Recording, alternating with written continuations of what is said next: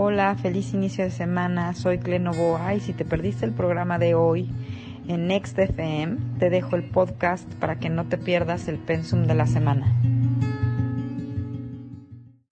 Muy bien, pues ya estamos de vuelta aquí en el Gallito Inglés y en Miled y en podcast y en todos los lugares donde este audio llega. Hoy es lunes y ya está con nosotros nuestra buena amiga Clementina Novoa. ¡Yay! Hola, a todos, feliz de estar aquí, lo logré. Nuestra cosmobióloga de confianza. Ya saben que todos los lunes hacemos este audio, un servidor, el Boy y Clementina Novoa, para eh, revisar con ella cómo viene la energía esta semana, qué de energía tenemos a favor de hacer qué cosas o qué eh, nos eh, eh, compromete y nos renta esta semana. Así es que mi querida Clementina, hay mucho de qué hablar, mucho, está súper movido todo. Adelante, ¿con qué quieres empezar, Clemi? Pues bueno, primero quisiera como poner el marco de referencia a nivel energético para que podamos después así explayarnos como nos gusta hablando. ¿Cómo titulaste el día de hoy el programa? Esta semana es la semana entre eclipses y la titulé Entre velos, epifanías y mensajes. Oh. Entonces, eh, sí, efectivamente está subiendo muchísimo en el cosmos, que obviamente se refleja aquí porque por ahí decía la maestra de una de mis maestras que si está sucediendo en las noticias es porque está sucediendo en el cielo y que si está sucediendo en mi corazón es porque está en mi carta natal. Así de maravillosa y de poderosa es la astrología o la cosmobiología. ¿Puedo aquí, aquí, aquí comentar algo? Sí, claro. Fíjate que eh, se habla de que hay una guerra espiritual entre el bien y el mal. Y esto nosotros los humanos pensamos que es entre diablos y ángeles, ¿no? Que están peleando en un eh, éter, ¿no? En un, en un mundo como de fantasía y místico y así nos imaginamos el bien y el mal peleando. Pero resulta que no, o sea, sí hay una guerra espiritual, sí hay un choque de energías positivas y negativas, pero no ocurren tanto en este reino etéreo, sino aquí, entre nosotros. Cada vez que hay un pleito en una pareja, ahí se están chocando estas dos energías. Cada vez que hay un pleito entre este ciertos políticos de ciertas tendencias o en una academia, en una escuela, hay un conflicto entre los alumnos del el salón y un maestro o maestra, cada vez que se pelea una empleada con un cliente en una tiendita, ahí está ocurriendo la guerra espiritual. Eso es la guerra espiritual, entre estas dos energías que luchan y combaten por tratar de predominar y de maneras muy sofisticadas, ahora con eh, medios de comunicación, con ideologías, con modas, con tendencias que nos pretenden hacer creer para dónde tenemos que ir. Eso es la guerra espiritual. No ocurre nada más en un mundo de, de ángeles y demonios. No, es entre nosotros. Entonces cada uno de nosotros se representa esto y lo que acabas de decir antes de que yo empezara con este largo comentario, eh, eh, redunda en esto, ¿no? O sea, me encantó lo que dijiste. Bueno, mira, me encanta, este, como siempre, señores, aquí vuelvo a resaltar el asunto. Les voy a hacer un comentario chiquitito. El Boy y yo nos vemos todos los lunes. A veces, a veces coincidimos entre la semana. Nos estamos siempre mandando como noticias importantes que, para nosotros son como el, el sensor. Pero nunca preparamos el programa como tal. O sea, este es un programa súper orgánico, súper genuino. Y a mí me encanta y lo resalto cada vez que puedo porque es un ejemplo perfecto de cómo funciona una relación de cualquier tipo cuando la gente está en la misma frecuencia. Entonces, para mí esta semana era muy importante darle como un toque más místico, hablar y explicar la parte mística, holística, mágica, musical, etcétera, etcétera, etcétera, de esta semana que es la semana entre eclipses, porque es, es un tema como muy importante. Eh, y hay una palabra clave que creo que tiene que ver con lo que me dices tú, que es, ahí anótenla todos, alineación. Entonces, si vemos el tema eh, astronómico nada más, la verdad es que a mí me parece algo maravilloso que dos veces al año se alineen tres cuerpos tan espectaculares como son nuestro planeta, la luna y el sol y se generen los eclipses del tipo que sean. No vamos a ahondar a eso. Nada más piensen en este, en este fenómeno matemático eh, de, de danza, de baile. Y además resulta que pues cada uno de estos cuerpos tiene una frecuencia y cuando se alinean generan entre los tres como una frecuencia mayor que es a la que le llamamos la temporada del eclipse, es la, la puerta giratoria de entrada y de salida, el trabajo kármico, etcétera, etcétera. Y además la característica de, de, de esta frecuencia en este tiempo-espacio, al que le llamamos temporada de eclipses, tiene una característica muy particular y es a lo que yo le llamo la caída de velos. Como que igual que se alinean el sol, la tierra y, el, y, la luna, también con mucha más facilidad se alinea nuestra mente y nuestro corazón.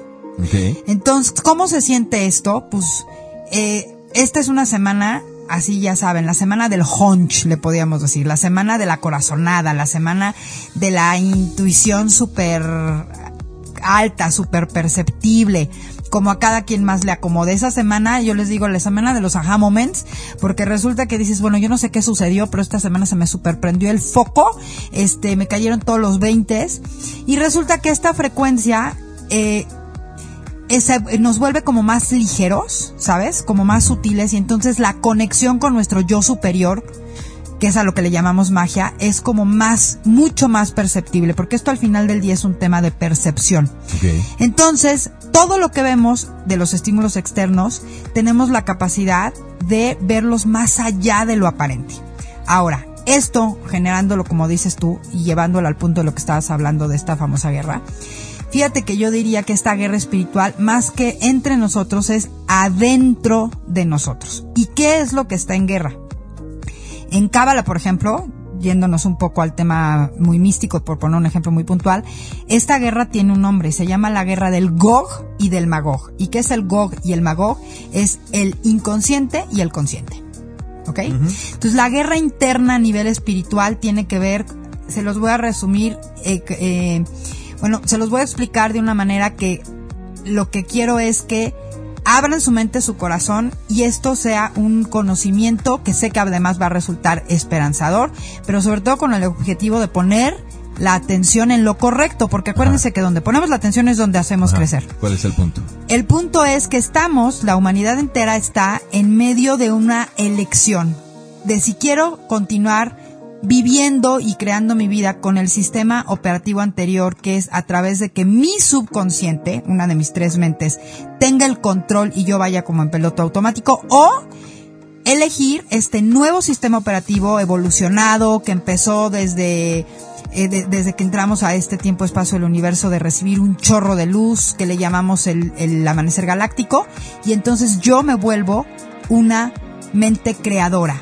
y entonces unifico, alineo mi subconsciente con mi consciente y ahí es donde estamos. Esa es la guerra súper importante. A ver, a ver, es que está muy bien, Clemmy, pero a veces de, de repente tu planteamiento es tan largo que me pierdo.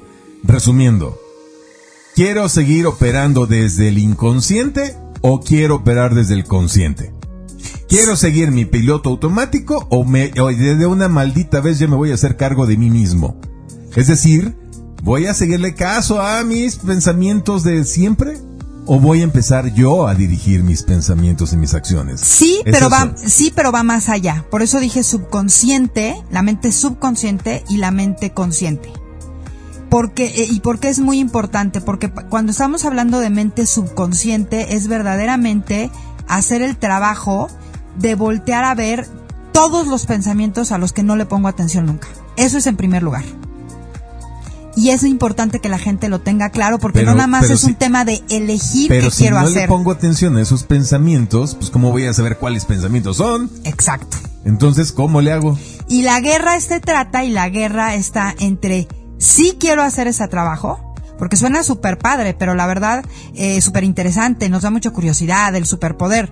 Pero cuando empezamos a hacerlo, nos damos cuenta que hay una cosa o una regla que hemos hablado aquí muchísimo uno, se elimina el juicio, porque entonces te das cuenta que tú con qué cara puedes juzgar a, otro cuando empiezas a ver tu, cuando empiezas a descubrir todo lo que sucede dentro de ti. Dos, asumir responsabilidad que te lleva a no poder echarle la culpa a nadie, a saber que lo que decimos aquí todas las semanas, que lo que sucede en mi metro cuadrado lo estoy creando yo. Entonces la guerra está entre sí, ya no quiero tener esta vida miserable y quiero tener una vida donde yo pueda controlar todo, pero el puntito de ya no voy a tener a quien echarle la culpa. Eh, cuando yo empiezo a hacer esto, híjole, ese es el que nos tiene en guerra. Ese es el que nos tiene en guerra eterna. Órale, qué fuerte, eh, qué fuerte lo que acabas de decir. Es que sí es cierto, o sea, cuando yo hablo de estas cosas y, y le comento a la gente que no importa lo que te esté pasando, tú eres el responsable o la responsable al 100% de lo que te pasa, por supuesto que de inmediato vienen este tipo de objeciones. O sea que si, si de repente eh, eh, viene alguien y me choca, ¿yo, ¿yo soy responsable de eso? ¿A verdad que no? O si abusaron de mí de chiquito, de chiquita, ¿a poco yo soy responsable de eso? O si viene un borracho, ¿no? Y, y, me choca, o, o estoy en un restaurante y de repente se arma algo y, y, y, este, entra un loco y dispara. ¿Yo soy responsable de eso? ¿Eh? A ver, a ver, a ver, a ver. A ver, ahí les va la respuesta para los que de volada empiezan a victimizarse y a tratar de zafarse de esto.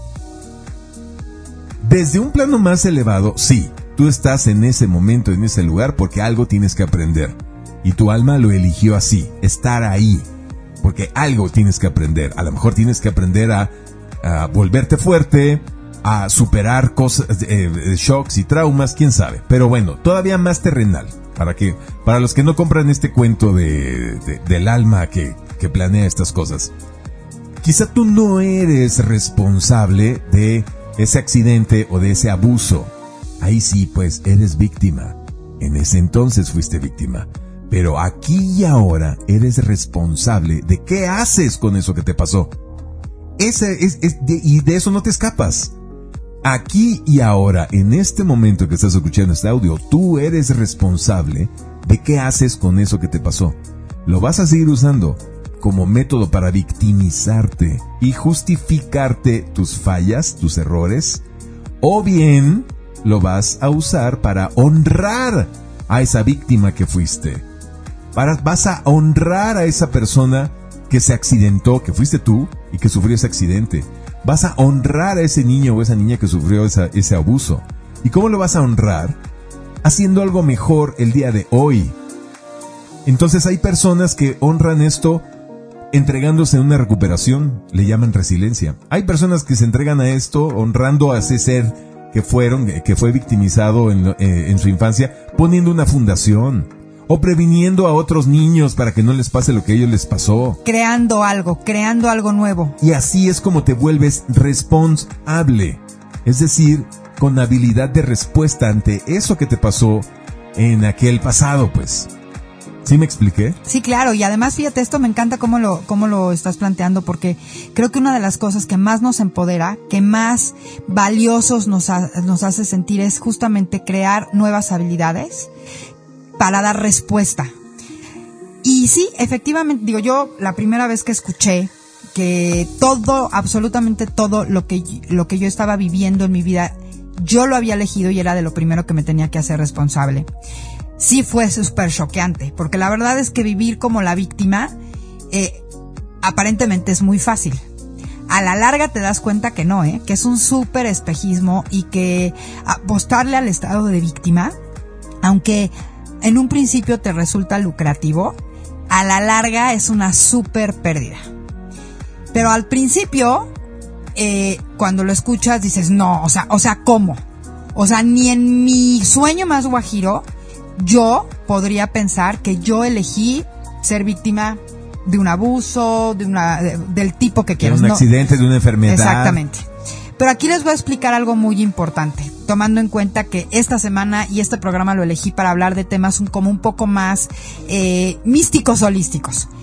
Cuando nosotros decidimos venir a este gran juego, a esta simulación que se llama existencia y encarnación, ¿ok? Eh, hay cuatro reglas que se llaman cuatro correspondencias. Es decir, así como cuando vas a jugar un juego de mesa, tienes que elegir, no sé, por ejemplo, este, el color de tu fichita o tienes que tener, o sea, las reglas específicamente. Imagínense el juego que quieran. ¿ok? Esas reglas para esta simulación, para este juego llamado existencia en este planeta, Tierra, resulta que uno, tienes que elegir a tus parientes con el objetivo y el propósito de enseñarles cosas y aprender cosas de ellos. Ese se llama correspondencia familiar tienes que elegir la forma de tu avatar y todo lo que sucede con tu avatar, es decir, tu cuerpo. Correspondencia física. Si eres alto, si eres bajito, si eres gordito, si eres chaparrito, si eres flaquito, si tienes tendencia a engordar, si te vas a enfermar, si todo. oye, si eres de color blanco, moreno, negro, verde, azul, naranjado, escoges hasta tu color. Y lo más básico, ¿eh? Hablando ahorita en estos temas con todo con toda esta falacia y esta cosa iba a ser una grosería, ya me acordé que estamos en Milet, respecto al tema del género, si eres un avatar masculino o si eres un avatar femenino. Y esa es la elección más primitiva, porque si llegas en avatar masculino, resulta que todo tu sistema de aprendizajes a través de la polaridad masculina, que es la de proveer, la de dar, lo que sea, no nada más tema de dinero. Y si eliges el avatar femenino, eliges aprender todo a través de recibir, de recibir, transformar y volver a dar. Oh. Y esto hago hincapié porque resulta que la matriz más importante, o sea, la, la base de la matriz de toda esta simulación y de este universo es encontrar el equilibrio perfecto entre el dar y el recibir. Es más, si ustedes dan la más mínima y básica leída en cualquiera de las teorías de filosofía, de religión, de misticismo, de psicología, el desequilibrio entre el concepto claro, o sea, que se genera un desequilibrio porque no tengo claro este concepto del dar y el recibir, es el punto de origen, la raíz de absolutamente el resto de tus desequilibrios. Y estoy hablando de este, lo primero que yo recibo es una vida, luego esta vida la comparto y a través del compartir vuelvo a recibir otra cosa y entonces lo vuelvo a compartir y ese es el flujo representado en este símbolo del infinito. ¿Ok? Ya no importa qué es lo primero, porque aplicaría la del huevo y la gallina, ¿verdad? Para gallinas en esta huevo, para huevos en esta gallina. Entonces llega un punto en el que no importa. El tema es que tu avatar femenino ya sabes que tienes que recibir, transformar y, y regresar. Y el avatar masculino tienes que proveer eso que se va a transformar. Punto final. Entonces esa es otra correspondencia. Tercera regla importante. No, no es casual que nazcamos en el punto geométrico o el meridiano que nazcamos llamado país, ciudad, pueblito. Eso también es una correspondencia de aprendizaje.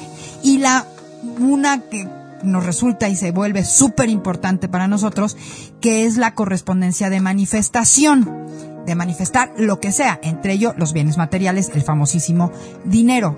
También todo lo que tiene que ver alrededor de mi manifestación es un aprendizaje. Entonces esas son las cuatro reglas para venir a jugar este juego. Oye, eh, una acotación también.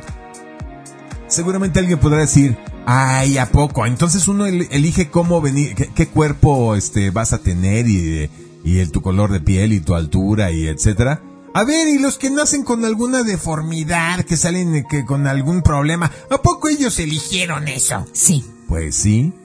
A ver, platícanos tú, ¿por qué un alma podría elegir nacer con un cuerpo defectuoso aquí? Mira, dicen los grandes maestros, los grandes místicos, podemos mencionar aquí muchos. Los grandes iniciados. Los grandes iniciados, que eh, todas estas correspondencias que elegimos, y específicamente la que tiene que ver con el avatar, puede ser pago kármico, es decir, aprendizaje, aclaro, no tiene que ver con castigo. El karma no es castigo. El karma es algo que no se ha aprendido bien y que se tiene que aprender. ¿Ok? Y dos, servicio. Te voy a poner un ejemplo que siempre me cuestiona, el tema de los, de los niños con capacidades especiales. Si tú pones atención en todo lo que sucede en esa célula familiar. Alrededor de un niño con capacidades especiales, no vamos a poner un ejemplo, puede ser desde síndrome de Down hasta esquizofrenia, todo lo que sucede alrededor, ahí te das cuenta porque esa persona está dando un servicio de crecimiento, él se vuelve el, el, trigger, ajá, y además yo estoy convencida, esta es una opinión muy, muy personal, que también ellos están teniendo un tema kármico. O sea, que como que vienen a las dos cosas. Sí, sí, porque bueno, cuando tú eliges encarnar eh, aquí en este planeta Tierra, no vienes a pasarla facilita.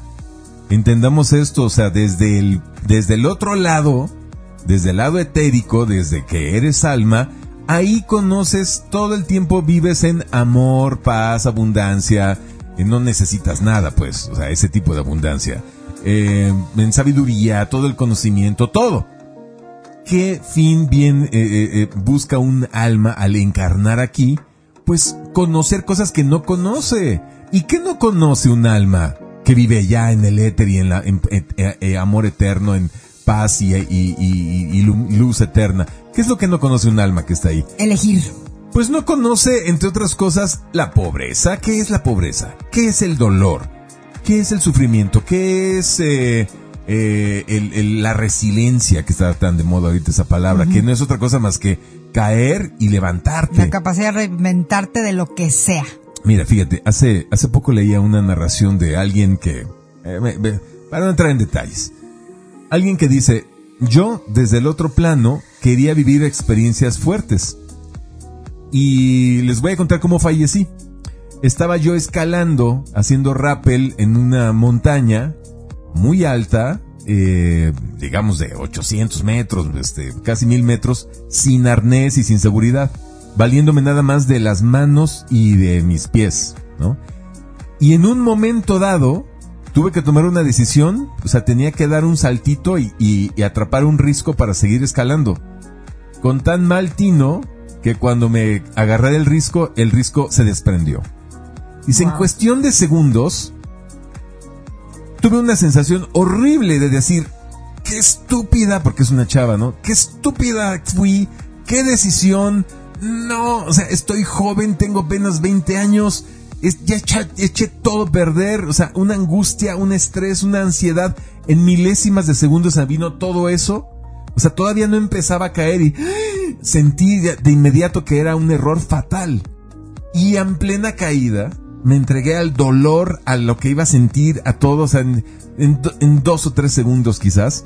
Pero dije, no, no, no, esto no puede ser, acabé con mi vida, qué, qué estúpida, hasta que me desconecté. Y en ese segundo fue como si hubiera despertado, pero en el otro lado, en el lado etérico, en el lado de, de que es imaginación, pero que es el lado más real. Aunque ustedes no lo crean, ese es el lado real. El 99%. Y en ese momento cuando desperté, como si hubiera estado soñando así. ¡Wow! ¡Qué chido! O sea, y me sentí infinitamente alegre, súper feliz, súper realizada, así de yes, yes, yes, por lo que acababa de aprender. Tú puedes pensar, ¿qué, qué, qué, qué, cómo? ¿Qué, qué aprendió? Pues es que ella no sabía, como alma joven, no sabía lo que era sentir angustia, estrés y eh, eh, eh, qué era tomar una mala decisión. Eso simplemente lo desconocía. Entonces ella vino a vivir esa experiencia precisamente. Y cuando estás operando desde este lado de la materia, podría parecer una tragedia, pero cuando pasas del otro lado y ya estás en el lado del espíritu, es toda la alegría y el gozo de que, yes, ya aprendí qué se, qué se supone que se siente cuando pasan esas cosas. Imagínate los que tienen un cáncer mala onda, ¿no? Una enfermedad terminal, o que ah, eh, eh, vinieron arrastrando, no sé, una diabetes de 10, 15 años, y que al final terminaron con glaucoma y les amputaron los miembros, y una cosa horrible y un gran, terrible final. Cuando despiertan del otro lado, ¡wow! ¿Qué onda con eso? Sí, claro. Por eso la pregunta siempre es. Y más si lo superan, si superan esa enfermedad. Bueno, es que justamente lo que hace que superen eso es ese cambio de postura. Fíjate, ahorita que te estaba escuchando, ya sabes, mi mente que, que va a mil por hora, voy a, voy, a, este, frenarla para poder explicarles. Pero justamente de eso se trata y lo podemos respaldar con esta frase que siempre decimos. Todo es perfecto. No hay ni bueno ni malo. Hay cómodo e incómodo. Pero es perfecto. Si me está pasando a mí, es perfecto y este es un ejemplo maravilloso que estás poniendo. Perfecto, ¿para qué? Para aprender eso que yo elegí, aunque no me acuerde, que tengo que aprender. Y justamente este razonamiento, que decirlo es muy fácil, cuando nosotros, cuando ya logras hacerlo, la verdad es que te das cuenta que es, sería similar como a cuando te van a poner una inyección, ya sabes, y corres 30 horas para que no te pongan el piquete. Y ya que te pusieron el piquete, dices, ay Dios mío, o sea, fueron dos segundos, igualito. Te resistes, te resistes, te resistes a, Ah, que, sí. a que es perfecto, a que es perfecto para ti. De repente llega un punto en que te agota la resistencia al que genera ese miedo. Y resulta que no pasó nada. Sí, de hecho, desde el punto de vista álmico, encarnar una vida en, en, en esta tierra y luego desencarnar equivale a Dos los, do- horas. los dos segundos, ¿no? Los dos segundos del piquete Exactamente, de una inyección. Así, Sí, sí, sí, es sí, así sí. de rápido para el alma. Desde la perspectiva del alma. Estamos hablando desde la perspectiva del la- alma. del- nuestro yo superior. Eh, son dos segunditos.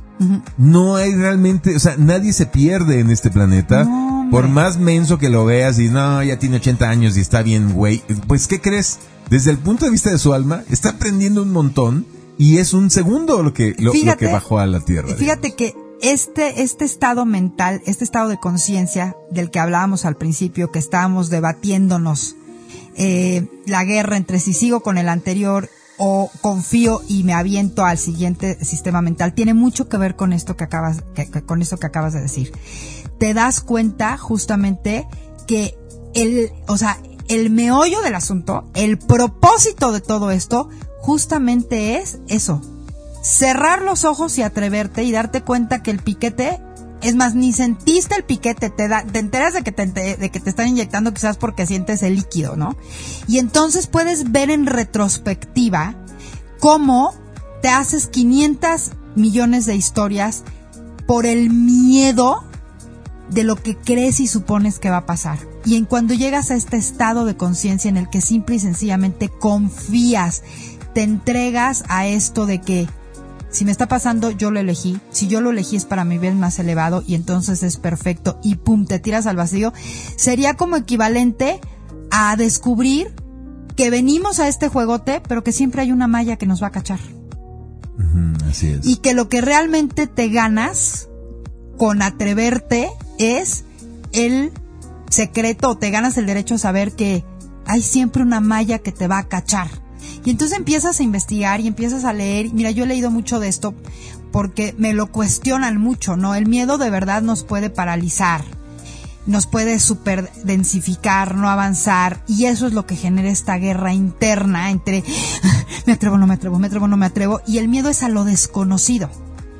Entonces, cuando logras a fuerzas o por convicción, creo que nosotros nosotros llegamos a un punto de experiencia o de dolor o de sufrimiento en el que elegir tener esperanza de que esto, es- esto es- esto existía era lo que nos evitaba dejar de tener dolor. ¿Estás de acuerdo? Nosotros dos tenemos esta experiencia y, y por eso la compartimos. O sea, llegó un punto en lo que en que lo que nos estaba sucediendo era tan extremadamente doloroso y abrumador que el, el miedo a lo desconocido se volvió chiquitito.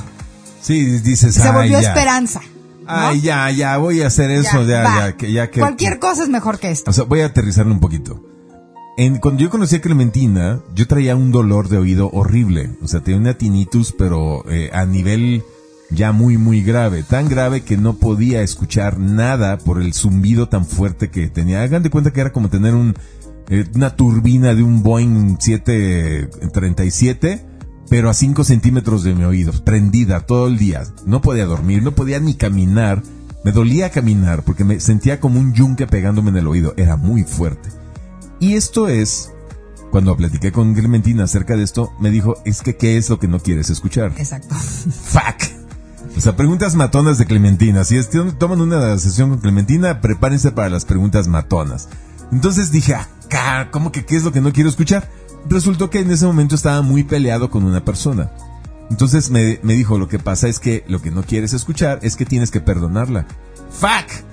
No, no voy a hacer eso. Y ay, más me dolía el oído. Entonces, bueno, era tan fuerte el dolor del oído y, y como no había cura, los ot- otorrinolaringólogos que había visto me dijeron, es que no hay cura, my friend.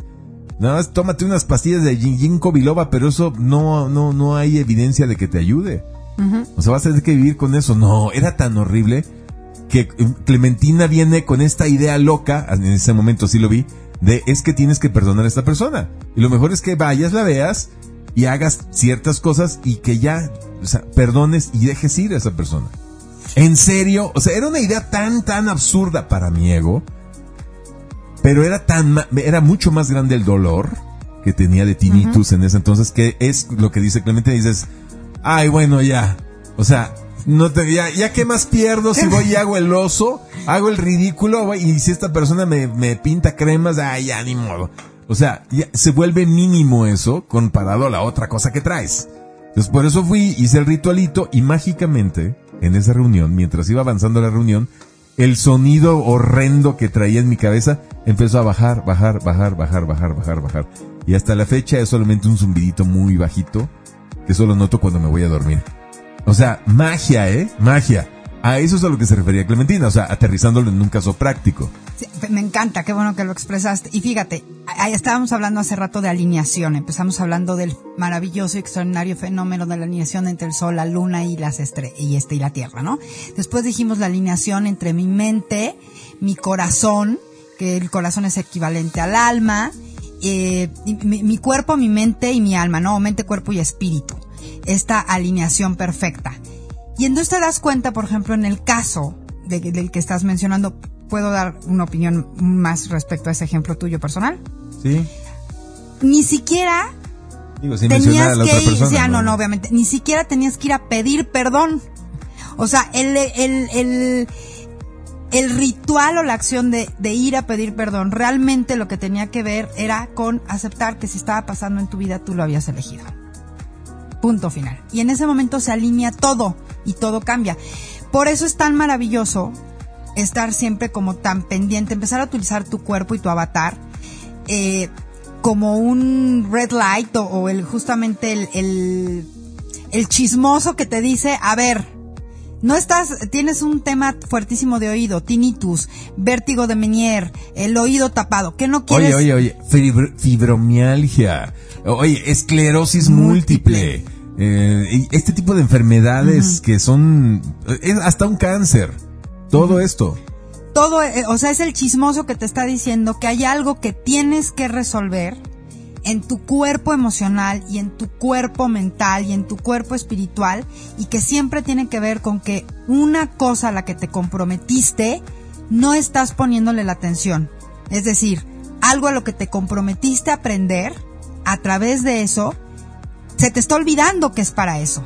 Y ahí donde tienes que, donde tienes que poner atención es en, ok, ¿qué tengo que aprender de esta situación? ¿Cómo puedo capitalizar esta situación a mi favor? Y entonces sí, por arte de magia, el asunto empieza a cambiar, porque el que cambió fuiste tú, cambió tu perspectiva, cambiaste de la queja a capitalizar algo, esto que llamamos resiliencia. Fíjate que ayer, eh, eh, bueno, ya saben, como todos los domingos, que ahora mi misa dominical es mi concierto en la sala Nezahualcóyotl cuando empieza la, este, la temporada. Y ayer mm, coincidió que estaba la feria del libro y la rosa ahí. Y entonces conseguí un libro de ciento y pico de paginitas, me lo eché anoche, que se llama El Sanador Mágico. Les voy a tomar una foto al rato, se la voy a mandar al Boy para que la suba a NextFM en el Twitter. Y se las voy a dejar también en, en mis stories de Instagram, ya saben, bajo, arroba bajo novoa.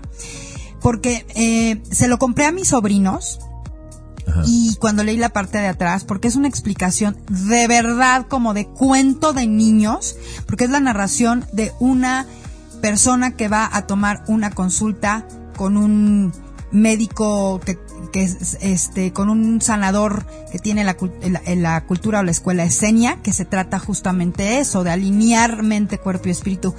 Tan simple, tan sencillo, eh, de, explica todo esto que les estaba yo diciendo entre la mente subconsciente y la mente consciente, esto que es, es eh, el fundamento de, lo que está sucediendo, de esta guerra espiritual interna léanlo, les juro por Dios, ayer me lo eché en dos horas.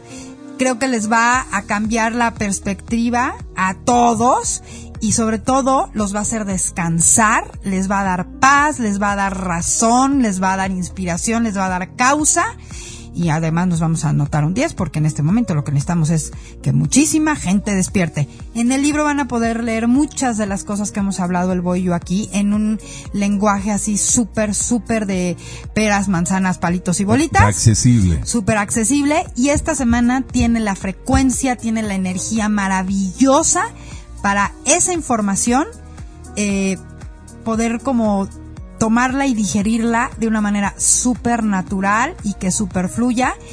Y bueno, pues en esta semana entre eclipses de Aha Moments, la oportunidad más grande que tenemos es quizás de poder cambiar el canal, poder cambiar ese switch que este, que nos cuesta tanto trabajo por miedo, por, por necedad. Ahorita hay una energía que te hace sentir ligero. Y si además a eso, esta energía entre eclipses, eh, nos recordamos que está combinada con la maravillosa frecuencia de Mercurio retrógrado. Es toda, por eso es tan potente, tan mágica, tan mística, tan milagrosa esta semana. Hagan de cuenta que hubiéramos entrado, ya saben, a la parte del videojuego donde nos comemos el hongo en Mario Bros, donde nos comemos la piltorita en Pac-Man, donde todo es posible simple y sencillamente por el tipo de frecuencia en la que estamos. Entonces hay que súper, súper, súper aprovecharla. Eh, les recomiendo muchísimo otra vez el libro, por favor. El libro se llama El Sanador Mágico. No me acuerdo ahorita el nombre del autor, pero me súper comprometo. En cuanto aterrice en mi casa, te mando la foto del libro para que por favor la subas, así como favor personal te lo pido. Y otra cosa que les súper recomiendo, se subió el, desde el sábado en mi Instagram la cápsula de, eh, de, que se llama Mercurio Retrógrado, es un estado mental. También véanla, también se la súper recomiendo para que también les súper saquen eh, muchísimo. Ventaja a, estas tres semanas de Mercurio retrógrado y se nos quite el Mercurio retrógrado. Uy, es tecnología espiritual Mercurio, retrógrado. Entonces, un besote para todos los de Milet que ya se van. Escuchen la segunda parte de este podcast porque se va a poner interesante este y divertido. ¿Dónde lo escuchamos el, el, podcast completo? En Spotify, ya lo saben, lo buscan. Cle Novoa y el Boy en Spotify. Así lo van a llamar así se llama. y además les mando todos, les, subo toda la información cuando ya está arriba el podcast en mi Instagram, arroba bajo en mis stories, se postea. Entonces, como eso de las 7 de la noche, entren a mis stories para que ahí en los stories esté el link directo al podcast y puedan escuchar la segunda parte. Y bueno, aprovechen la energía maravillosa de esta semana. El próximo lunes va a ser previo al segundo eclipse, por eso el próximo lunes hablamos de todo lo que tiene que ver con el segundo eclipse. Muchas gracias, Clay Novoa y el Boy aquí en Miled y en Next FM. Bueno, muy bien, al momento de hacer este podcast, ha habido eventos muy importantes aquí en México. Eh, sabemos que el fin de semana pasado, el presidente de este país tuvo un desvanecimiento en público en la base militar número 8 de Mérida, Yucatán eh, previamente se le había visto bastante pálido, desencajado, y previamente a eso había tenido ya exabruptos muy fuertes de confrontarse contra Estados Unidos porque nos quieren invadir y una serie de delirios terribles que realmente nadie le creyó, ni siquiera sus propios seguidores. Pero ya estaba en un estrés horrible. Entonces pasa este desvanecimiento, que es un eufemismo para no decir desmayo, lo trasladan en avión militar desde Mérida, Yucatán hasta la Ciudad de México, de ahí en una ambulancia aérea, eufemismo para no decir helicóptero, lo llevan al hospital naval. Desde ahí mandan un tuit diciendo, no, ya estoy bien, no se preocupen, pero me dio COVID, entonces va a estar a Dan Augusta en las mañaneras y, y nos vemos pronto, pero en realidad no se sabe por qué opacidad, por qué mentiras, no se sabe realmente qué le pasó y ya se desataron una serie de, cuestionamientos. A ver, si es COVID, no puede regresar en dos o tres días como dijo el secretario de Gobernación. Debería estar cuando menos ocho días encerradito y bajo cuidado este, importante, si fuera COVID. Pero bueno, eh, eh, es, todo es confuso. Mientras tanto, aquí en este humilde espacio, ya había dicho la semana pasada Clementina que con el eclipse que caía en eh, Escorpio, a los escorpianos les iba a, poner especial, una arrastrada especial. Y por supuesto algo habías dicho de que al presidente algo le podía pasar. Y voz de profeta, pues ¿qué crees que sí le pasó? Así que Clementina, por favor, explícanos. desde tu ciencia, desde la astrología cabalística que manejas, desde la carta astral de López Obrador que ya traes aquí, ¿qué es lo que está pasando con el presidente de este país y qué perspectivas podemos ver a corto plazo, mi querida Clementina? Me, pareció ayer porque además déjenme les cuento que yo estaba ayer en mi terraza, este muy campechanamente platicando con unos amigos cuando vi pasar justamente tres helicópteros de eh, por encima aquí por la Condesa militares que hacia la dirección del hospital que justamente me morí de la risa, dije, ahora sí, ya que, que sí empezó la intervención y nos empezamos a morir de la risa. Cuando me empezó a llegar información, tú me mandaste una, después me empecé a recibir otra, donde sobre todo, ya sabes, íbamos desde el tema de lo del COVID, que yo tampoco me lo creo, hasta esta cosa total y absolutamente absurda, estúpida e irresponsable y desproporcionada de que ya estaba muerto el presidente, ¿no? Pero para mí, pues todo esto es carnita para ponerme a estudiar y trabajar y hacer lo que más me gusta. Entonces, obviamente, me di a la tarea de empezar a trabajar con la carta del presidente López Obrador.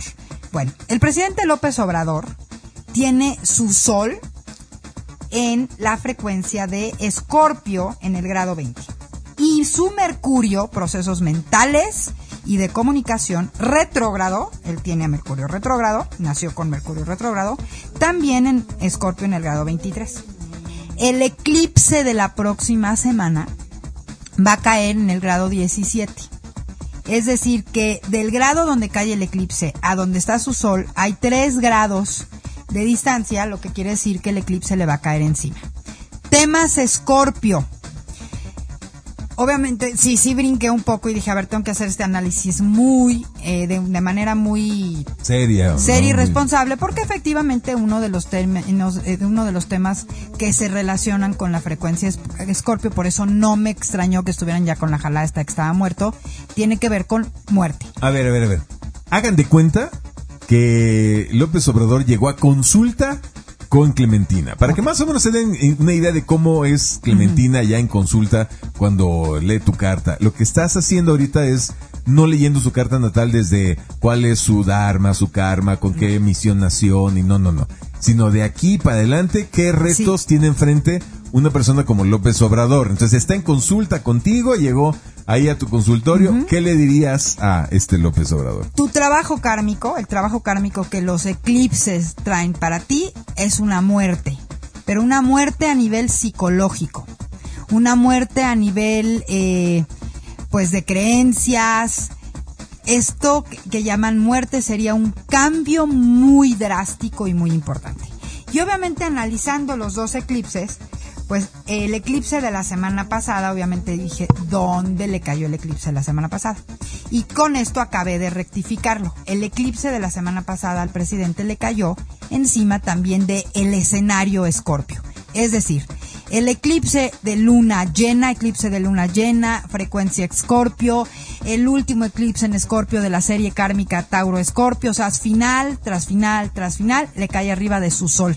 Es decir, se va a eclipsar algo de su identidad, algo de él, algo de su esencia, de su alma. Se va a morir y va a renacer algo nuevo. Y luego el eclipse de sol, que habla de identidad y de un gran inicio, de un final, para un super inicio que fue el de la semana pasada, le cayó en el escenario de esto mismo, en el escenario que eh, regula, que regentea la frecuencia Escorpio. Entonces, por los dos eclipses para eh, el trabajo kármico en los próximos seis meses para, este nuestro presidente es que tiene, bueno, no que tiene, que va a haber. La circunstancia no la voy a pronosticar porque se me hace súper irresponsable. Me parece yo ya, esto a título personal, que lo que sucedió ayer, les voy a dar mi interpretación personal después de haber visto, es que sucedió, sí está sucediendo algo importante, algo eh, con la salud del presidente trascendente, con la con la salud del presidente. No se va a morir físicamente hablando, definitivamente no, pero sí creo que está como eh, que vamos a, a, ver después de esto un cambio en su discurso, un cambio en su personalidad, no sé de qué manera, ¿saben? Eh, generalmente los cambios se dan a los opuestos, definitivamente, porque esta situación o circunstancia lo que le va a generar es una especie pues como de muerte psicológica o de muerte espiritual. Por eso creo yo que debe ser algo que sí está sucediendo de forma, o sea, que debe ser algo como muy delicado. visto desde la astrología. Estás diciendo que López Obrador, de ser un radical, eh, un, un, este totalitario, autoritario, como se ha portado en los últimos, en los últimos meses, de ser eh, ofensivo, de, de ser majadero, de ser peleonero, de ser este iracundo, como se ha mostrado en las últimas este mañaneras y, y, y, majadero con todo mundo, etcétera. ¿Tú me estás diciendo que se va a ir al otro lado? Es decir, que se va a volver una persona eh, paciente, tolerante, que escucha, o sea, todas las cosas que no es, ¿tú crees que se va a ir de un lado hacia el otro, hacia una persona positiva, una persona que ve por el bien de los demás y no nada más de su facción? O sea, ¿de veras es eso? Mira, no me gustaría como decir, sí, va, ¿No, se va ¿no es más bien un deseo tuyo? Eh, no quiero decir, sí, se va a volver así, te voy a decir por qué. Porque de entrada, por ejemplo, toda esta descripción que acabas de hacer de él es tu opinión. Ajá. Eh, yo tengo otra opinión, fulanito tiene otra opinión, entonces el opuesto a mi opinión de todos va a ser distinto, ¿estamos de acuerdo? Entonces, ¿cuál, cuál sería lo que tú crees que es lo opuesto? Mira, con que se moderara, que, que volviera a ser el López Obrador que prometía ser moderado en su campaña 2018 Pues mira, ese es un- sería bastante positivo para este país, Eh, honestamente. O sea, Esa podría ser una posibilidad. lejos de filias y fobias, o sea, ya pensando en el bien común, sí se necesita un presidente que sea moderado, que, que vea por el bien de la generalidad de todos. Bueno, de manera responsable, desde mi, desde, mi, desde mi trabajo, desde mi trinchera como cosmobióloga, donde lo primero que tengo que hacer es ser objetiva y neutral, lo único que puedo decir es que va a haber un cambio, que todos vamos a ver un cambio. Eh, yo considero que va a empezar a través de su discurso y que eso se va a llevar, o sea, va a haber, me, me voy a quedar con que va a haber un cambio de personalidad en él. ¿En qué sentido? No lo sé porque vuelvo a lo mismo. O sea, cada quien tiene su opinión respecto a la personalidad de él. Va a ser muy interesante, obviamente, después escuchar la percepción al respecto. Pero lo que está aquí cantado a nivel de eclipses es que hay un cambio. Primer eclipse le cayó en la casa de la muerte psicológica, la casa de la transformación, la casa de la metamorfosis, que es la casa 8, ahí le cayó la casa que representa Plutón, Marte y la frecuencia de Escorpio, ahí cayó el eclipse de la semana pasada. Es decir, un final que genera una transformación para un gran inicio. Y el eclipse de la próxima semana le cae literalmente arriba del Sol. ¿Dónde tiene al Sol? Ya dije en Escorpio, en la casa 3. Entonces va a ser a nivel de pensamiento, a nivel de comunicación. Por eso estoy diciendo que va a haber un cambio de discurso. Va a haber un cambio de personalidad. ¿Hacia dónde? No lo sé. Lo interesante que aquí va a ser cómo cada ser humano en este planeta que está tan pendiente de él va a percibir ese cambio. Ok, oye, Ok. y otra cosa interesante que tú alguna vez me dijiste una característica de los Scorpio, que es que su deporte favorito es irse hasta el fondo, o sea, comprometer su salud, su situación, pérdidas, eh, enfermedades gravísimas, y, estar ahí en el borde, en el filito ya del abismo y de ahí, ¡pum!, dar el, el salto justamente a lo contrario y emerger como el gusano que se transformó en el ave fénix y salir volando majestuosamente por los aires para que todo el mundo los admire. Bueno, la Esto, frecuencia- eh, na- nada más antes. Perdón. Póngase a pensar en amigos que sean del signo Escorpio. O si ustedes son Escorpio, a ver, empiecen a echar memoria. ¿Cuántas veces tu amigo, tu familiar, tu hijo, tu papá, madre, Escorpio, no le ha pasado eso? Que de repente, ay, no manches, ay, se puso bien grave, fuimos al hospital, ya estábamos hablándole al padre ya para que le dé los santos óleos y de la nada, se recuperó, bravo. Y dos o tres años después, ay, otra vez, se puso de la fregada, ahora perdió sus bienes, su casa, ya se quedó en la calle, ay, ¿qué va a hacer? Y de repente, tu, tu, tu, tu, ya la libró y ahora ya tiene una casa nueva, Y increíble, renace. flamante. Eso les pasa a los Escorpio. Una y otra vez, es- son este, el gusano a la serpiente que se transforma en el águila. Y te voy a explicar por qué. ¿Por qué, Justo lo que acabas de decir. Esta, esta frecuencia maravillosa tiene tres niveles de conciencia. La primera es la de literalmente el bicho rastrero que se pica y se autoenvenena. Que ese sería el alacrán, el, el alacrán, por eso el escorpión. Luego, ese transmuta, hace metamorfosis al águila, que sería como el punto intermedio, que tiene, empieza a afilar justamente su punto de mira, es decir, a qué le empieza a poner atención. Ese es, un, es muy interesante, pero también puedes, también el águila es depredadora, ¿ok? Hasta que cambia, se muere, este, pasa este estado de muerte psicológica, de muerte emocional que le llamamos el ave fénix y renace de sus cenizas. Y todos los nativos de Escorpio eligen nacer con este, que eligen nacer bajo esa frecuencia o tener la luna bajo esa frecuencia o el ascendente bajo esa frecuencia o la misión de vida, repito, misión de vida, sol, ascendente o luna, escorpio, por default traen firmado vivir esa experiencia de transformación. todo lo que acabamos de decir. Todo lo que acabamos de decir. Llévamelas. ¿Qué es interesante? Bueno, pues todos los que todos los nativos en Escorpio, con luna en Escorpio, con ascendente en Escorpio o con misión en Escorpio, pues sería interesante que observen en qué parte están ustedes, en qué etapa diría yo. Siguen en la etapa del bicho rastrero, ya están en la etapa del águila o inclusive, como en este ejemplo que acabamos de escoger del presidente, Oye, es que mira. Está yo creo que en la parte del ave fénix. Ojalá. ¿Para qué? No lo sé. ¿En qué se va a convertir? No lo sé. Aquí, aquí, o sea, total y de manera simple y sencillamente haciendo honor a lo que más me gusta hacer, que es practicar la cosmobiología.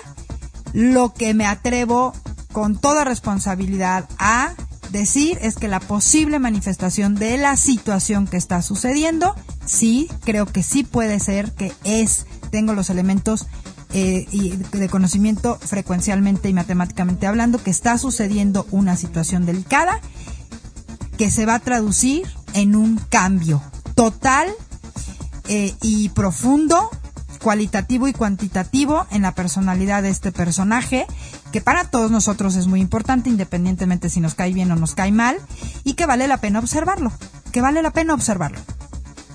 Fíjate que ayer me fui a comer con un gran amigo mío que es también del signo Escorpio. Qué bárbaro. O sea, nada más para que se den una idea. Mi amigo que conozco desde que éramos adolescentes, muy joven, a los 22, 23 años, le diagnosticaron diabetes con triglicéridos en más, en, en 7000. 7000, cuando lo normal son 150 en el conteo de sangre. Wow. 150. Él traía 7000 porque todos los días se iba y se echaba tres o cuatro platos de birria súper grasosa ahí en un puesto afuera de mi casa. O sea, eh, no tenía sangre en las venas, tenía un atole espeso circulando. La libró. Le diagnosticaron una diabetes marca diablo de que te, te, tienes que cuidar, no sé qué, no sé qué tanto. Le dio glaucoma. Me dijo, voy, la parte del, blanca del ojo se me puso negra y la parte negra del ojo se me puso blanca. Traía ojo de bruja. Wow. La libró, lo operaron con láser, etcétera, y ahorita ve perfecto como si nada. Por una serie de circunstancias le dio esquizofrenia. Anduvo perdido unos meses, etcétera, y, y deliraba y tal, y lo que quieras. Ahorita está como si nada la voz que oye de repente ya la dominó, no le hace nada. Nada es nada. Está perfectamente funcional y operativo. ¿Quién rayos conoces que se recupera de una esquizofrenia? ¿Está la medicado? La última. ¿Sí? No, no, no, no. Y está funcional. La, última. Se dedicó a trabajar en el gobierno y ahí empezó en malos pasos, ta, ta, ta, ta, ta. De, de, alcohol, después se fue a drogas y terminó en Alcohólicos Anónimos porque tuvo un intento de suicidio porque Dios es grande, porque escuchó una voz que le dijo, este es tu fondo. Dice, me dijo ayer, voy, cuando yo escuché esa voz que me dijo, este es tu fondo, dije, ya, se acabó. En este momento me, eh, lo único que me queda es salir eh, adelante, tengo que superarme, tal, tal, tal, tal, tal ahorita es coordinador nacional, uno de los coordinadores nacionales de Alcohólicos Anónimos, se la pasa viajando, organizando congresos nacionales, le va súper bien, está ayudando un montón de gente. Es increíble la historia de mi amigo, increíble, increíble, y es un escorpio. Y eso es lo que hacen los escorpio. se la pasan en una eh, montaña rusa emocional, existencial, de salud, mental, todo lo que quieras, que los que estamos a su, a su lado, o sea, también nosotros estamos, ay, ay vamos para abajo con él, ¡ah! y luego, ay, no, no pasó nada, ya la libró. Pero luego de repente otra vez va para abajo, ay, agárrate, agárrate, no, no, no, no caigas, y luego otra vez va, ya la libró. Así nos traen los Scorpio, ¿sí o no? Bueno, ellos eligen aprender a través de la transformación eh, o sea, es una cuestión extrema, ¿no? Yo tengo un hijo con, yo tengo uno de mis hijos tiene eh, misión Escorpio y qué te puedo decir.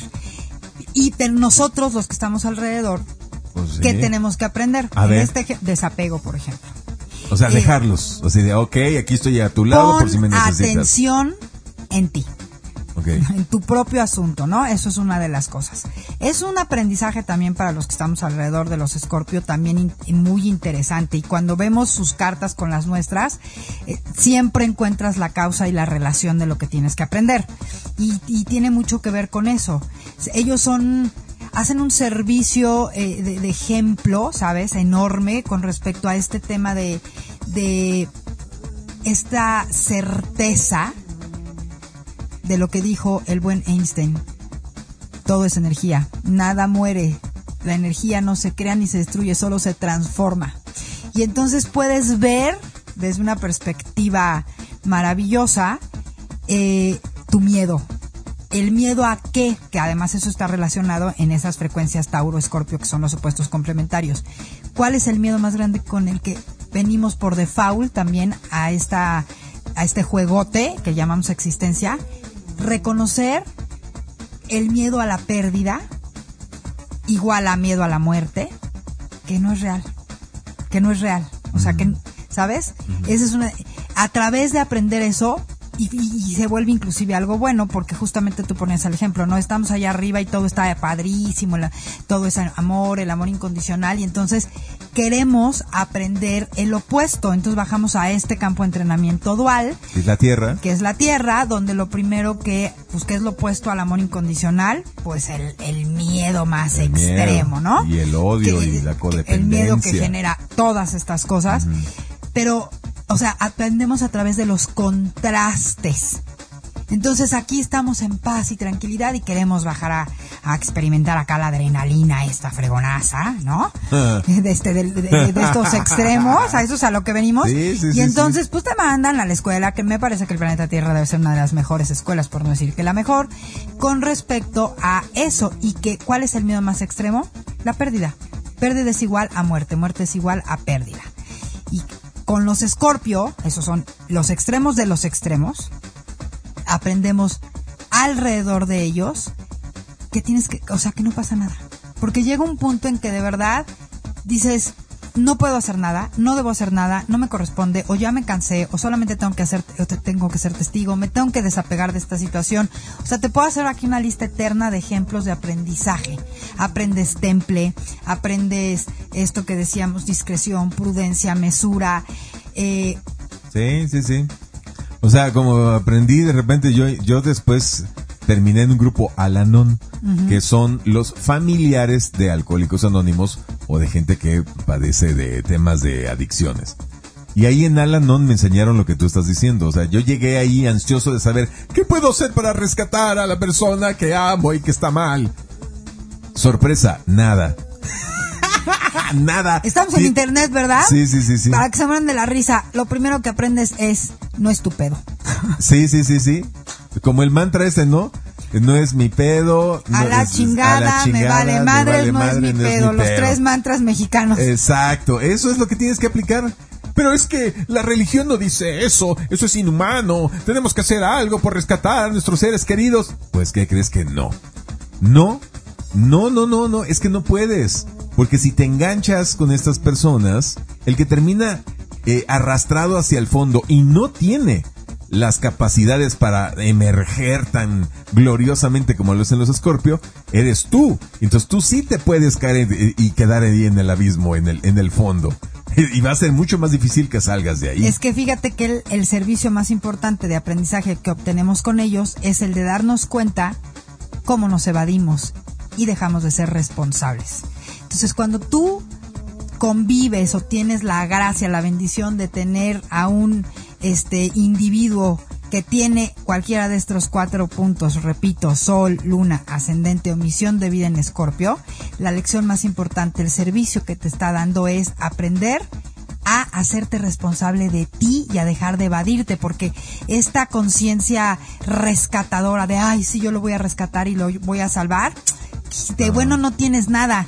O sea, está más bueno él que te está dando, este, que te está dando el pretexto de, o de que te está dando una supuesta causa para que te hagas güey tú y aprendas algo. Así Entonces, también a través de ellos aprendes, llega un punto en el que aprendes a que tú, tú, tu presente, tú, adentro de ti, tu chamba es contigo, ¿qué tengo que aprender a través de este? Y dejas de evadirte, empiezas a voltear a verte, porque llega un momento en que de verdad te sientes agotado de la, de, este, de la situación. A ver, profesora Clementina, y ahora, me dijiste otra cosa más, aparte de, este tema de López Obrador. ¿Qué va a pasar con México, con nosotros los mexicanos? ¿Estamos ya listos en el caso de la ausencia del presidente? ¿Estamos listos como país para procesar esto? Creo que también leíste la carta astral, la carta natal de México como país, que por cierto es del signo Virgo. Bueno, entonces, eh, de acuerdo a esta carta natal que viste de México, de los nosotros los mexicanos como consciente colectivo, ¿qué es lo que tenemos que hacer con, ante esta circunstancia de López Obrador y o una probable ausencia del presidente? Bueno, la carta de México, como bien dices tú, tiene ascendente, Virgo, es que, eso quiere decir que esa frecuencia está en la casa 1, ¿no? Si, la, si Virgo está en la casa 1, ¿dónde tenemos a la frecuencia Escorpio? Hablando del tema de los, de los eclipses. En la casa 3, donde está la del el sol del presidente también, que la casa 3, el campo de entrenamiento 3, tiene que ver con procesos mentales, información, comunicación, aprendizaje intelectual, y todo eh, lo que eh, tiene que ver con mente. Entonces, ¿esto qué significa? ¿Cómo interpreto el eclipse? Nos va a caer ahí. Efectivamente, también viene una transformación a nivel de sistema de creencias más colectivo, más crítica. Pero mi muy particular, otros colegas podrían no estar de acuerdo conmigo, mi muy particular punto de vista es que y es por, por lo que tampoco creo que esto que este rumor de que se había muerto era era cierto eh, estamos nosotros en un proceso justamente de cambio, de transformación, de una muerte total y absolutamente psicológica del sistema de creencias de la masa crítica del mexicano. De los mexicanos. ¿De dónde a dónde? Estábamos en eh, modo, conciencia, eh, señalo, critico, me quejo, me quejo, me, quejo, me victimizo, nada es mi culpa, todo a todo lo que hemos eh, vivido en los últimos años en, en esto, a que la masa crítica ya está a punto de llegar, pero todavía no, al punto de yo me, tengo que hacer responsable de mí. Me responsabilizo. Me responsabilizo de mi metro cuadrado y a través de eso entonces empiezo a tomar responsabilidad de que este gran barco totote llamado México, la única forma de transformarlo es que cada uno de nosotros transforme este estado de conciencia y se empiece a ser responsable de que la realidad que tiene a su alrededor la está creando él. Y todo lo que hemos hablado. Entonces, sí, sí, sí. o sea, digo, hay una marea rosa, o sea, es que un grupo importante de gente que estamos eh, tomando conciencia, que estamos presionando en redes sociales, que le hemos tumbado al presidente hasta el momento todos sus eh, intentos de modificaciones constitucionales, ninguna ha prosperado. Todos sus intentos de modificaciones de leyes tampoco han prosperado o por la presión de los ciudadanos o porque ya la Suprema Corte está poniendo también este cambio de conciencia. Entonces, hay un grupo de mexicanos que estamos tomando conciencia ya de incidir en el país, no nada más eh, eh, eh, lo que era antes, dejar que los políticos hagan todo, al cabo ya sé que roban, ya me vale gorro, con que me dejen en paz. Ahora ya no, hay una, un grupo de mexicanos que estamos tomando acción, pero dices tú que todavía no es suficiente, no vemos todavía una masa crítica como para ocasionar un cambio en la totalidad de los mexicanos. Yo siento que esto sería en este momento una noticia tan extrema como esa de, porque además, por lo menos en, desde que tú y yo nacimos, nosotros, nadie, muchos o la gran mayoría de los que estamos aquí, no tenemos una referencia experiencial de se murió el presidente y entrar en ese proceso. Hace mucho tiempo que eso no sucede en este país, ¿ok? Sí, no, no, o sea, eso, eso pasaba en 1800 y pico. Sí, o ¿no? sea, sí me explicó. O o sea, sea, en, en principios de 1900. sí, sí, Cuando- sí. cuando- o sea, el último fue cuando asesinaron a Obregón, ¿no? No, y, a, Venustiano Carranza. y Venustiano Carranza, pero Entonces, eso fue ya hace los que pudieran tener Hace un, hace un siglo. una memoria emocional de eso, o No, están no. muy viejititos o ya ni hay. Entonces, a mí me parece que sería, eh, bueno, digno de observarse, que, que sería muy interesante de observarse, pero creo que en este momento sería equivalente como al que saca el pastel antes de tiempo del horno y entonces una gran receta se desperdicia en este proceso. Entonces, yo le apuesto, espero no eh, eh, equivocarme, a que eh, inclusive fíjate qué interesante, si uno esto a lo que acabo de proponer con respecto al cambio cualitativo y cuantitativo a nivel proceso mental de el, el líder del país, eh, eso es lo que falta justamente para ese, para alcanzar esa masa crítica que necesitamos de que tenemos que hacernos responsables de este gran barcote, propositivos, cerrar la boca, dejar de estarnos quejando, de estar de estar criticando al de al lado, al vecino, a mi vieja, a mi suegra y obviamente a todos los políticos y empezar a decir, ok, esto no me gusta, esto no estoy de acuerdo, esto no lo entiendo, esto no lo comparto, pero ¿cómo empiezo a generar pensamientos y cómo empiezo a generar un discurso que construya en lugar de que destruya, que esto tiene muchísimo que ver con la frecuencia escorpio. Un escorpio en negativo es total y absolutamente destructivo. Un escorpio en frecuencia alta en octava mayor ¿En positivo? en positivo es totalmente creador de magia absoluta. Es más, te puedo decir que la, la frecuencia que más potencial tiene, por ejemplo, a nivel de, de conectar, alinear mente y corazón, es Escorpio. Es de las más fuertes, igual que Leo. Y justamente Por son, eso, por eso dicen que Scorpio puede ser o el peor enemigo que puedas tener en tu vida. o lo mejor. O, o, o, no hay amigo más fiel y más chido y más, más neta que puedas tener que un escorpio. Y en cualquiera de los dos casos, es una de las frecuencias, es extraordinariamente maestro, mentor, de la forma que sea, como por ejemplo, o porque este te, te inspiró, o porque sí, puta, te puso a chambear durísimo, ¿no?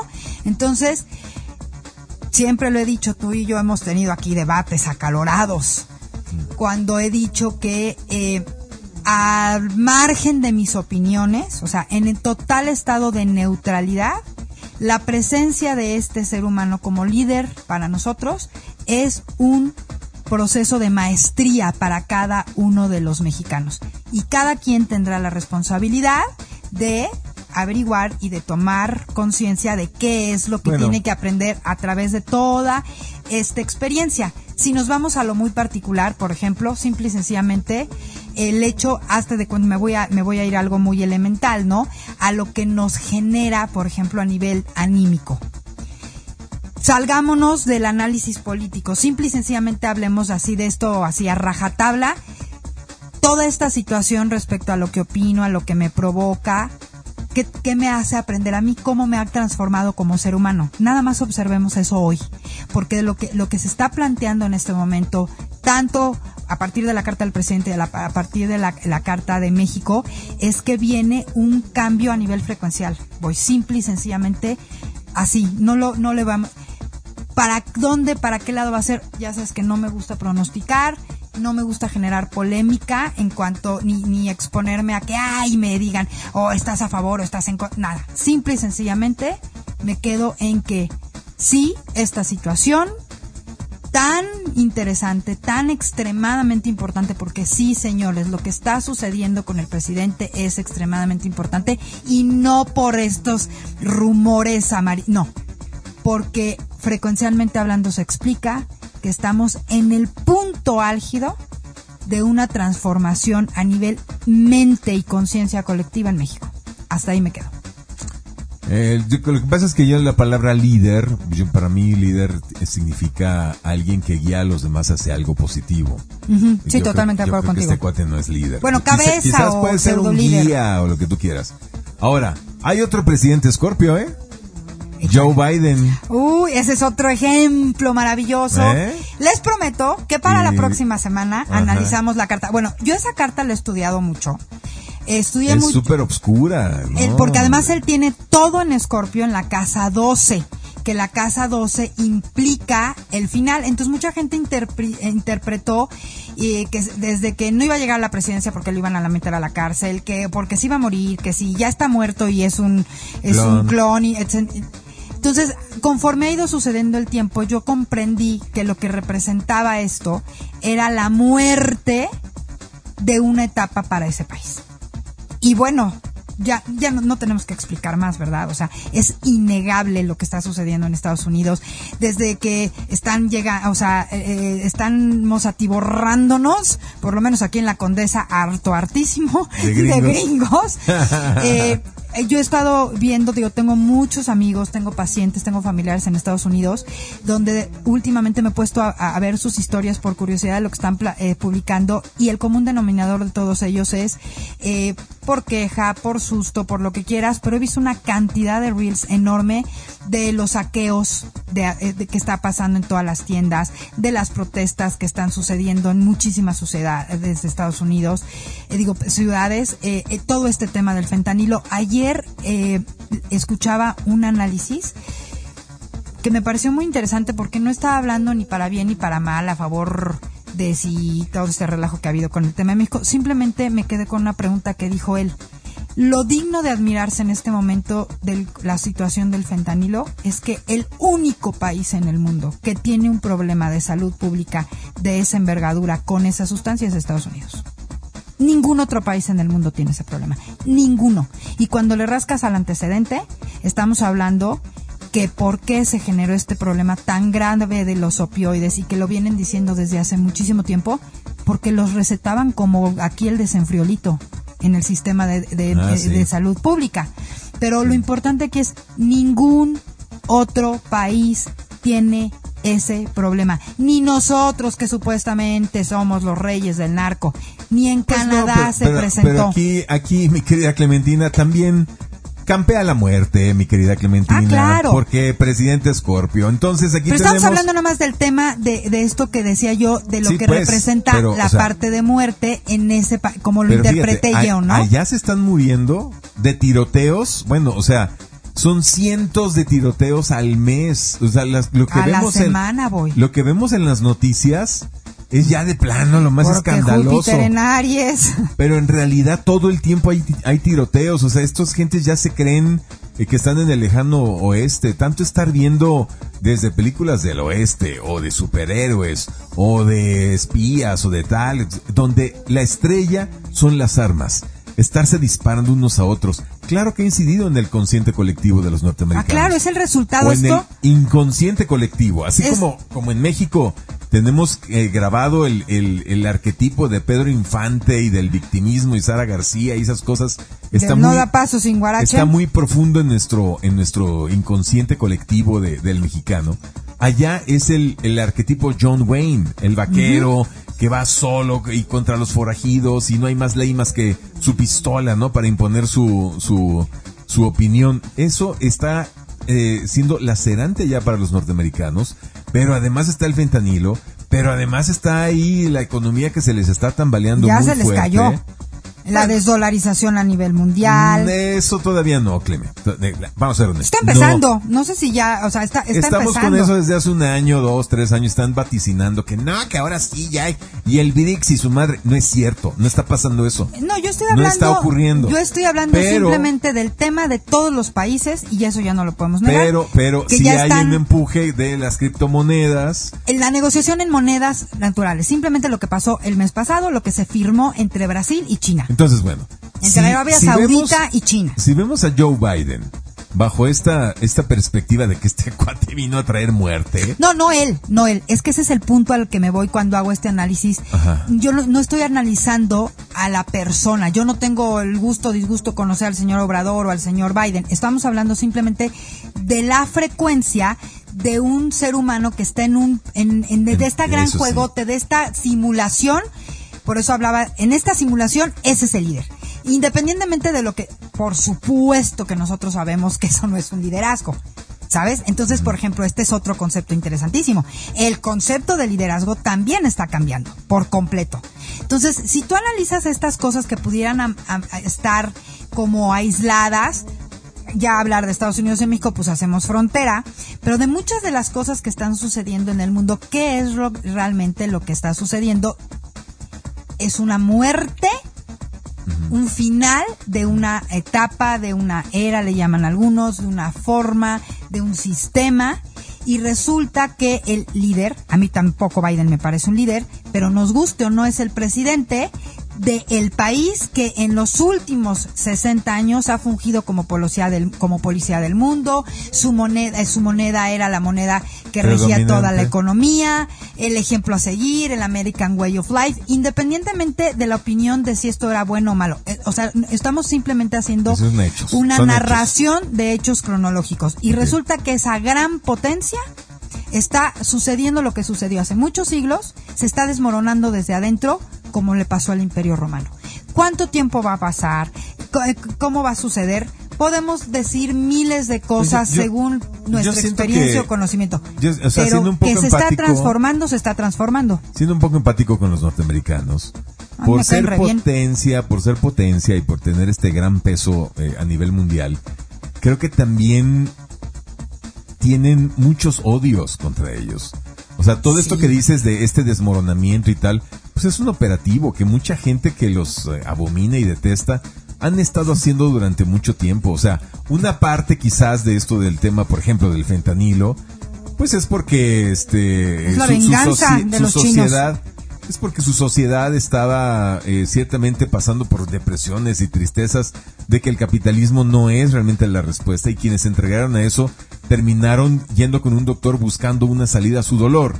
Y entonces se topan con, ahora sí, una parte complotista de chinos o de Beto a saber quién que digan, pues por aquí los vamos a, a tronar psicológicamente vamos a atacar a su a su al país ya que está tan protegido por más de 11 portaaviones 5500 ojivas nucleares, los mejores este eh, firewalls, etcétera, y es difícil realmente afectar bélicamente al país, vamos a afectar a su población pero por la medicina, por donde menos lo esperan.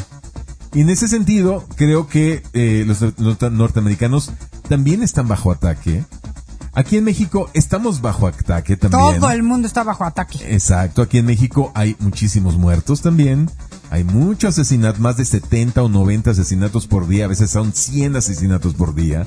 Ya no hablemos de desaparecidos que van también gente que desaparece, son también más de 100 por día, ocasionando un terrible dolor a cada una de, las familias que está relacionada con estos casos. Nodo del karma del tránsito en Escorpio. Y eliminar para iluminar. Pues hay muchísimo dolor y muchísima sangre y decía Velasco Piña que pues, la mujer dormida tiene que dar a luz una nueva conciencia y cuando se da a luz, pues hay mucha sangre. La, yo te preguntaba hace dos años, yo no veo por dónde venga este, la conciencia. Ahora sí creo que se está asomando la cabecita, digamos, del bebé de la conciencia. y justo es que ese bebé de la conciencia del que hablas es justamente esta transformación de la misma conciencia. Y entonces, cuando hablo frecuencia escorpio, morir para renacer, la muerte y el renacimiento, en todos lados en el planeta algo está muriendo. En países como el nuestro, como el de al lado y en algunos otros, pues están muriendo como muchas cosas al mismo tiempo, ¿no? En Japón, en Francia, no se diga, en España, en Alemania, en todos lados. Se está muriendo una etapa, podríamos decir, se está muriendo una forma, se está muriendo un estilo. Estamos en pleno proceso de transformación. Fíjate que. En todo el planeta. Se supone que el momento de hacer este programa eh, hoy es lunes 24 de abril. No sé por qué rayos, no sé en qué TikTok y en qué trending topic se suponía que, ah, que un viajero en el tiempo dijo que el 23 de abril era el fin del mundo. Entonces ayer mis amigos estaban cotorreando de que, oigan, no saben a qué horas es el fin del mundo para ver si me alcanzo todavía a echar una chela, ¿no? Y, ja, ja, ja, ja, risa y risa. Y yo les dije, bueno, es que probablemente sí, sí, sí, es el fin del mundo, como lo conocías. Exacto, claro. No significa el fin del planeta. Una cosa es el planeta Tierra, ese va a seguir por la eternidad, girando y siendo hogar de millones de civilizaciones que vendrán después de, esta en la que estamos, así como ha habido millones de civilizaciones antes de nosotros. Sí, dije millones. Millones. Millones. Luego hablamos de eso. El punto es que está en este momento muriendo el mundo. El mundo es el sistema económico, eh, político, eh, eh, social, educativo, académico. La Matrix. este está muriendo y están naciendo un nuevo mundo. Entonces no, no, no es, sí, es un poco medio para reírse, jajaja, ja, ja, sí, ya se acabó el mundo. Pues ayer algo pasó con la presidencia de este país, algo sucedió, algo se movió. Igual y ya se acabó ese mundo en el que vivíamos hasta el, pasado viernes, sábado, domingo, el día de ayer. Ayer fue su último día y está por verse cuál es el nuevo mundo para, nuevo, para México. Fíjate lo interesante, porque independientemente de nuestra postura política, ahorita todo mundo está a la expectativa de qué va a suceder, todo el mundo está especulando, todo el mundo se está imaginando, pero todo mundo está a la expectativa. Muy Entonces ya ahí hay como una neutralización de, como una neutralización de la frecuencia, ¿no? Y sí, efectivamente me parece que estamos en este proceso cuando estás actualizando el sistema, que no puedes dejar el, el teléfono sin sistema operativo y estás al mismo tiempo cargando el nuevo y cuando sube lo último, ¡pum!, el anterior desaparece. Eso es lo que es realmente esto que llamamos muerte. Entonces, pues bueno, veamos. A mí sí me llamó poderosísimamente la atención que justamente en esta semana entre eclipses sucediera esto ayer.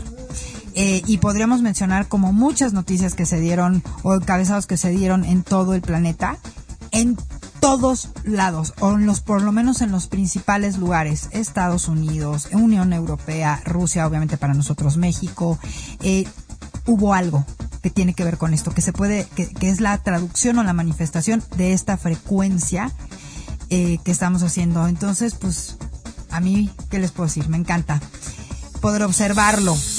y observarlo desde la perspectiva que decíamos al principio. Todo es perfecto, todo es para la evolución, puede sentirse incómodo o cómodo. El nivel de incomodidad o de comodidad va a depender de las historias que te estás contando y de lo que le permitas a tu mente eh, egoica que te domine o a tu mente alineada a esta nueva, esta, a esta conciencia que tenemos que elegir de yo creo mi realidad y esto no es más que un escenario. Entonces, en este escenario de incertidumbre, por ejemplo, creo que la palabra es adecuada, ¿no? En este, aquí en México, en este escenario de incertidumbre, yo qué elijo hacer conmigo. ¿Ok? Ok. Esa es la pregunta. Muy bien. Y bueno. Bueno, pues. Pues nos este, vemos la próxima semana. Qué interesante. Mira, nada más, ya nos echamos hasta la, el momento de hacer este audio, es la una con cinco. Eso solamente significa una cosa, que estuvo buenísimo el programa. No, no, no, no, qué cosa, qué cosa, qué cosa. Y bueno, ya nada más para terminar, para que vean lo picudo que estuvo este asunto, entonces los que no han ido a ver en dónde les cayó el eclipse de la semana pasada, qué campo de entrenamiento, y dónde les va a caer el de la próxima, pues espero que este programa les haya generado más curiosidad y el estímulo suficiente para entrar a este nuevo estado de conciencia. Algunos mensajes eh, aquí, nuestra buena amiga eh, Franz dice, Totalmente cierto, Novoa. Mi hija con parálisis cerebral nos ha enseñado tantas cosas y nos ha transformado como personas. Eso refiriéndose al tema de por qué un alma elige entrar en un cuerpo que tiene alguna, alguna incapacidad. Bueno, pues es para estar en servicio y, enseñarle algo a los demás. Un besote, Franny, para ti y para ella. Ceci Blue dice, qué buena rola y en la pausa de charla de Novoa con Luis Robert. Buenazo el tema como siempre. He usado Shazam para descubrir Little White Doves de Dirty Vegas. Sí, claro, por supuesto. Gracias a todos los que están aquí y que nos han dado like a esta transmisión. A ver, Miguel Asensio, eh, Gart Bader, Carmelo Chimal, Alejandra SG, Duba 7. Muchas gracias. Y a ver, me salto aquí rápidamente porque luego me escriben por el WhatsApp. Carol, muchas gracias. Ok, estás, estás dentro. Y no hemos hablado del 75 Hard. El próximo lunes entramos ya, con el reto 75 Hard o versión 75 Soft. También para los que no pueden hacer dos entrenamientos. Ah, yo estoy súper enojada. Oye, yo voy a entrar al 75 soft. Ahorita que ya ves que estaba yo en el, en el médico, me prohibieron hacer ejercicio. ¿Qué? Porque traigo una epicondilitis terrible en el brazo. ¿Qué es eso de epicondilitis? eh, se le llama el mal del tenista. Ah, ya. que después de dos años de hacer todo con mi brazo izquierdo, por, ¿te acuerdas la fractura que tuve hace dos años en la, en la muñeca y el brazo derecho? Ajá. Y entonces yo peleándome con el doctor, no, tengo que hacer algo, estoy metida en un reto. Y me dijo, pues solamente puede usted trabajar de la mitad del cuerpo para abajo. Así que bueno, fíjense qué reto y desafío, porque no me voy a salir del 75 hard. No voy a justificar que no estoy haciendo ejercicio este por el tema del brazo, eso sería demasiado fácil. Y lo que voy a hacer esta semana es averiguar cómo puedo ajustar. Quizás aumento eh, la caminata o me atrevo a hacer Ajá. algo que nunca hubiera hecho a través de correr. Eh, porque el tema es que no puedo apoyar El mi brazo, mano, no el puedo así, no puedo apoyar ni la muñeca ni, ni el Ejercicios de antebrazo. brazo, bye. Bye. Pero de la cintura para abajo sí, abdominales sí. Pues Ah, modo. ah, no, bueno, esas, esas, exactamente. Entonces, al, al principio fue tan tentador.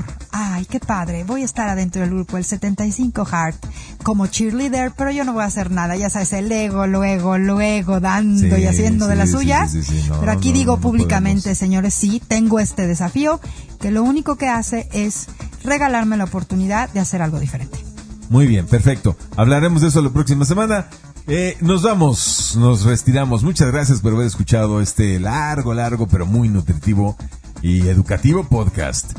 Somos sus amigos El Boy, arroba Coach Luis Robert en Twitter. Y Clenoboa.